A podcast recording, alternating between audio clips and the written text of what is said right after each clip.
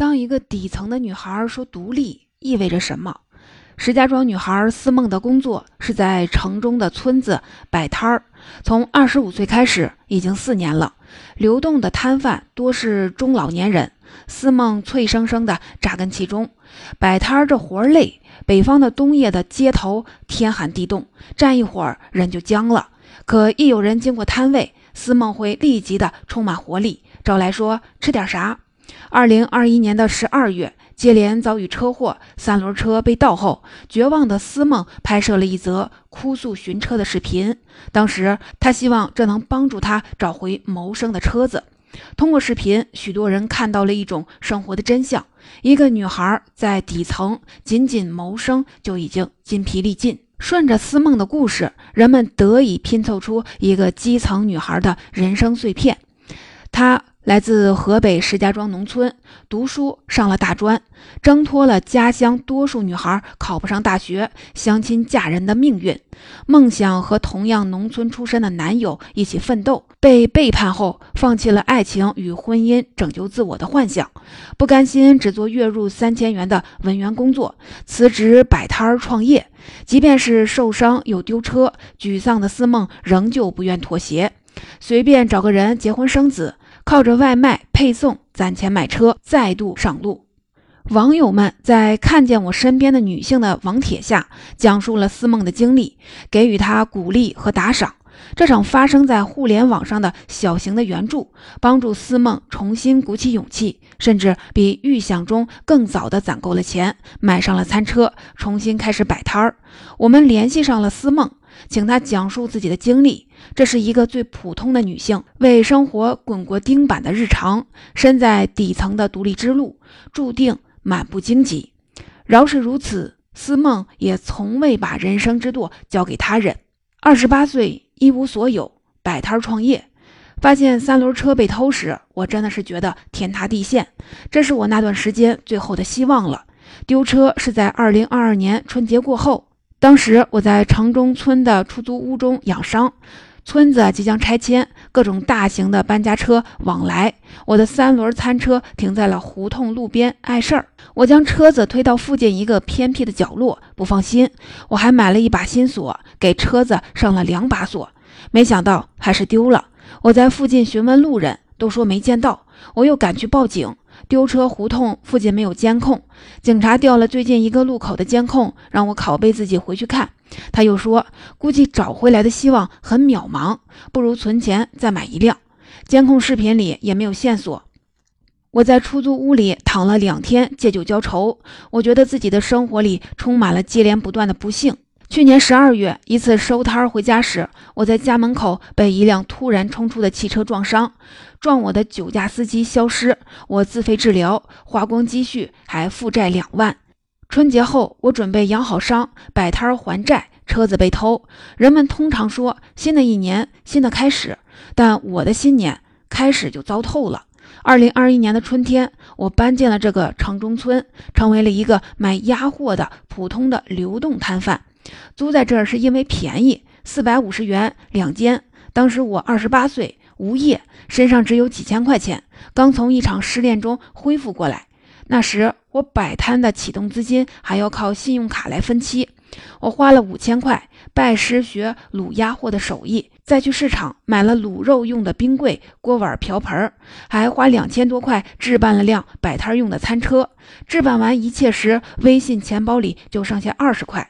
我又花了十六块做了两个收款码，一切停当。二零二一年五月四日晚，我就带着微信钱包里剩下的四块钱出摊儿了。刚摆摊儿卖卤味时，我也顾及别人的眼光，甚至不好意思招来顾客。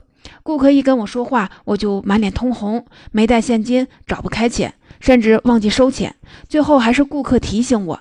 第一天就是这样乌龙不断。摆在固定摊位需要摊位费，为省钱我就做流动摊贩。起初我一边摆摊一边眼观六路，远远看到城管，骑上车就跑。摆摊之间存在的地盘之争，我曾将摊位摆在了一小区附近。没几天，小区门口也出现了一家麻辣鸭脖，摊主大哥过来找我。我在这里出摊很久了，最近生病才没有出摊。我知道他言语暗示我抢他生意，同他商量共同摆摊无果，我才寻到后来所在的胡同小区。就这样流动了两三个月，一处胡同的小区成了我的固定的据点。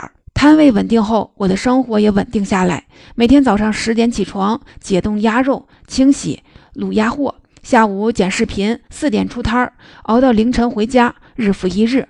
附近的摊贩中，我算是最年轻的，但总是熬到最晚。摆摊儿，夏热冬寒，最难熬的是冬天。石家庄冬夜寒冷刺骨，我戴着耳护、口罩、围巾，全副武装，棉鞋里套着两层的袜子，但在室外，手脚依旧是冻得失去了知觉。出租屋老旧，没有暖气、热水，冬天洗鸭子时，手就只能泡进冷水里。晚上睡觉时，风从木头门窗缝隙里渗进来，常常第二天早上起来，双脚还是冰凉的。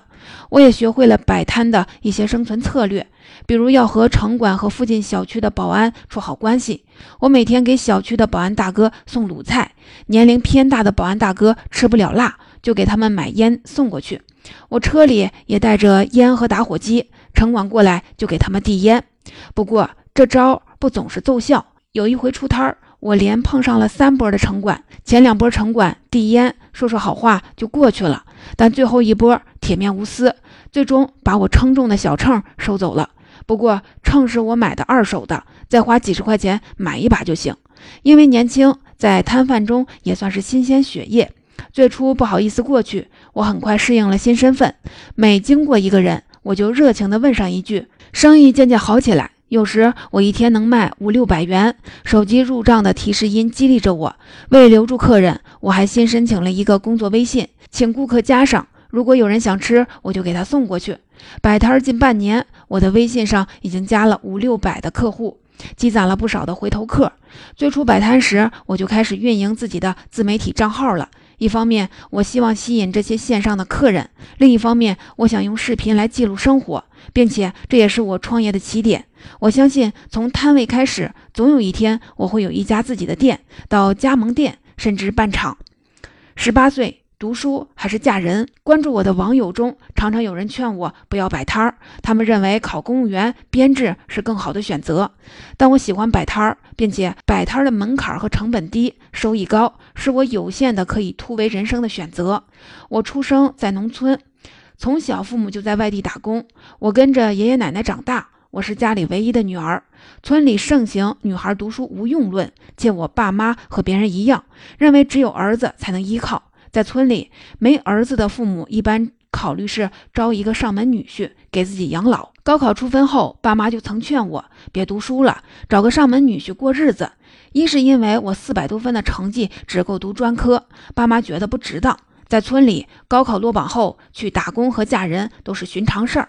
同时，也因为父母有自己的难处，那年姥爷奶奶接连生病，开销巨大。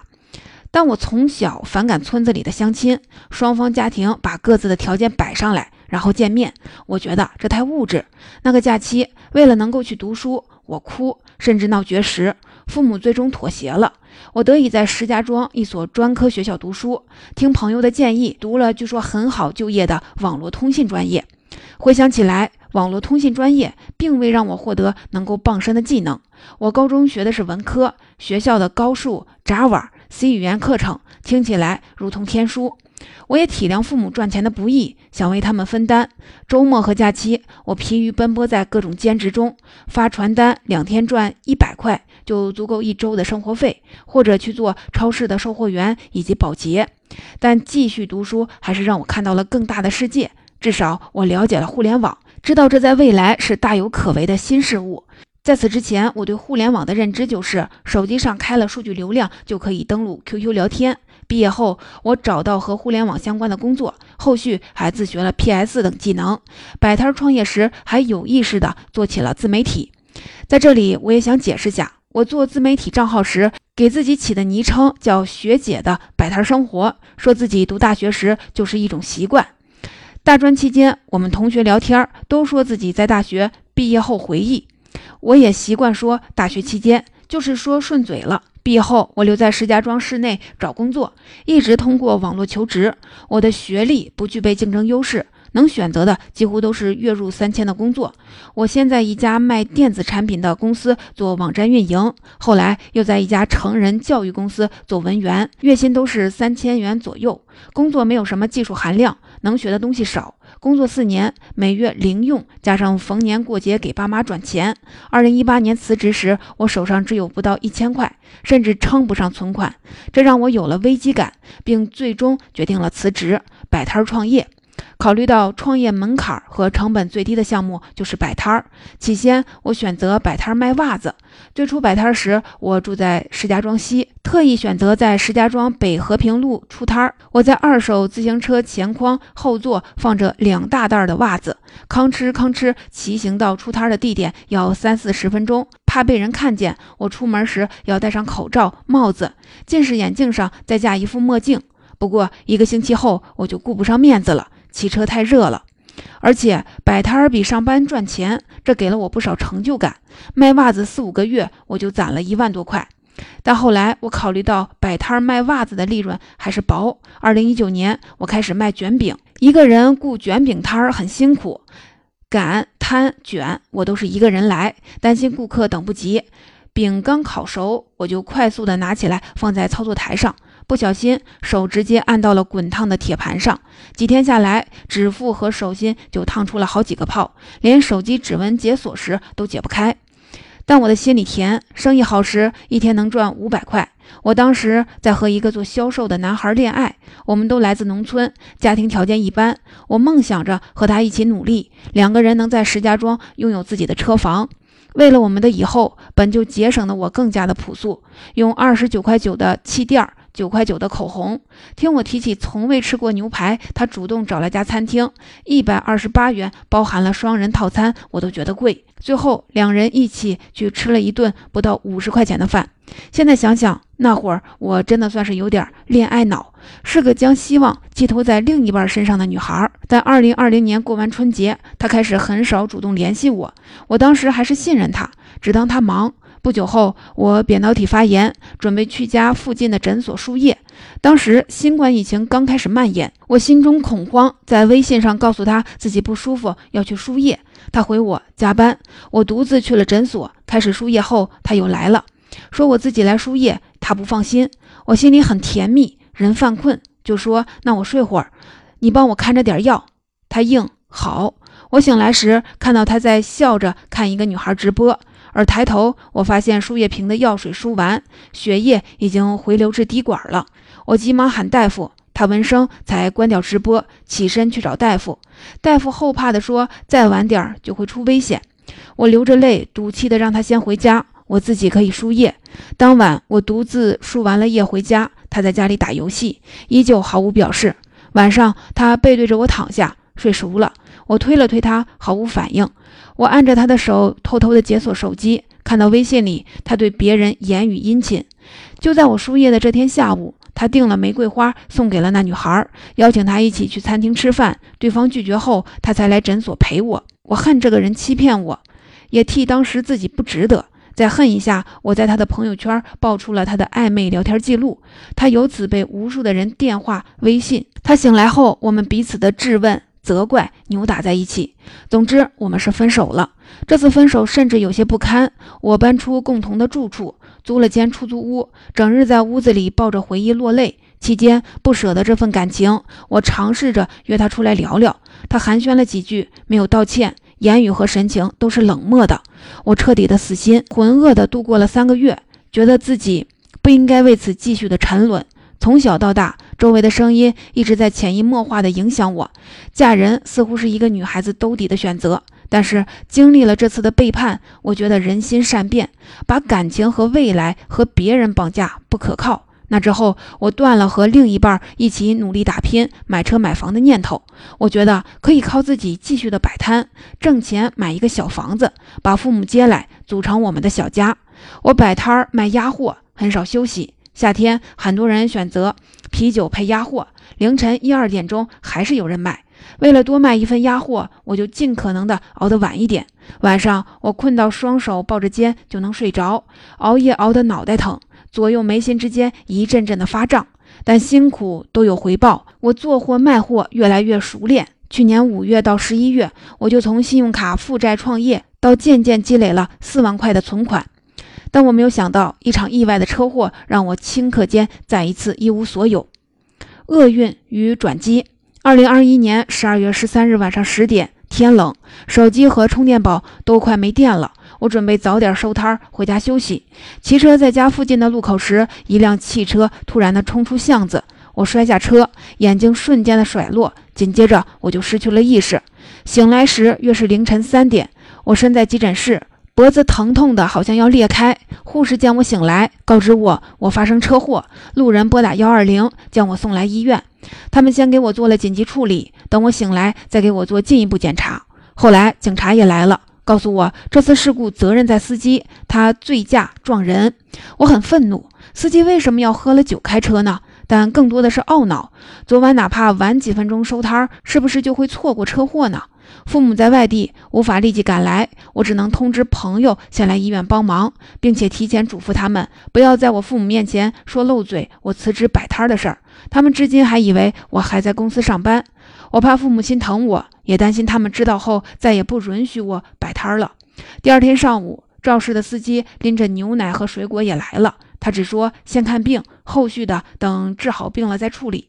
下午经过一系列的检查，发现我的左臂韧带撕裂，需要做修复手术。其实手术还算是顺利，但术后恢复很痛苦，可能是摆摊期间熬夜不好好吃饭，我身体很虚弱，对手术产生了不良的反应。醒来后的两天内，我反复的呕吐，无法进食。由于不断的输液打针，胳膊肿了一大圈儿。肚皮上形成掌心大的淤青，疼痛之外，我最大的压力就是钱。手术加住院，花光了我摆摊以来的四万积蓄，不得已还找朋友借了两万。父母问我还有钱吗？我咬牙有。父母给我转账支付医疗费用，我就拒收。但我每天晚上睡觉时都在发愁，出了院我要怎么办呢？住院的一个多月，尽管医生还让我在留院观察观察，我还是执意出院。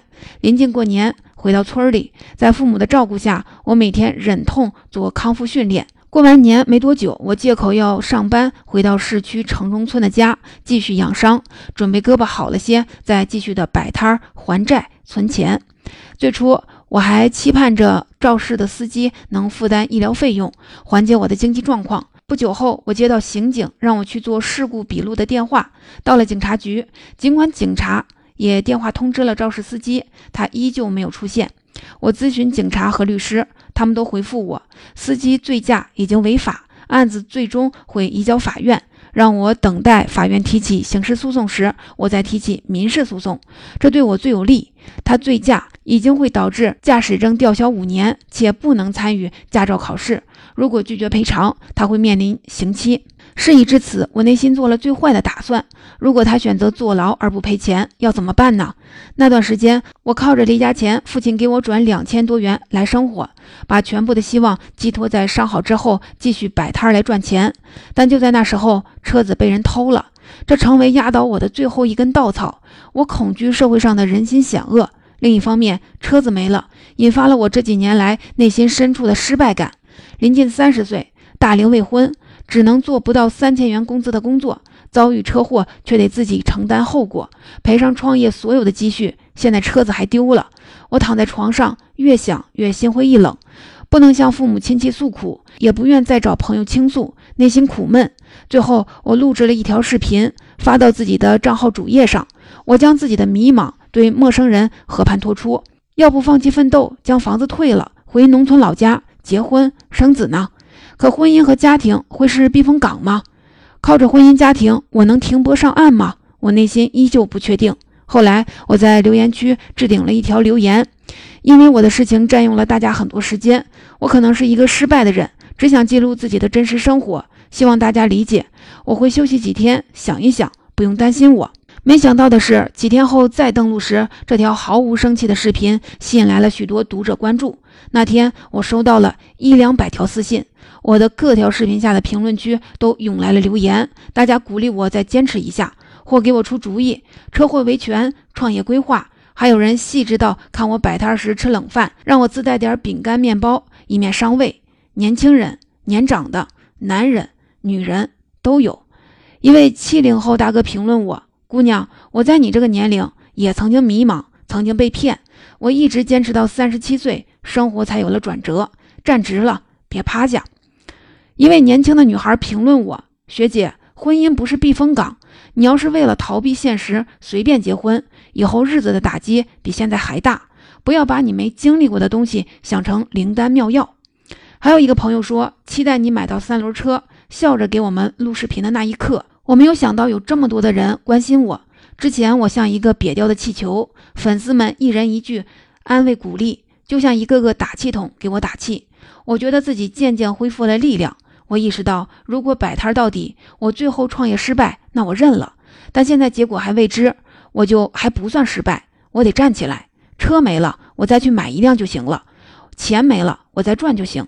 我去应聘肯德基配送员的工作，计算着一单赚八块钱。一天十几单，我先靠此生活，攒钱买车，做了二十多天的配送员。后来我又提取出了视频网站上的粉丝们给的打赏，有一千多元。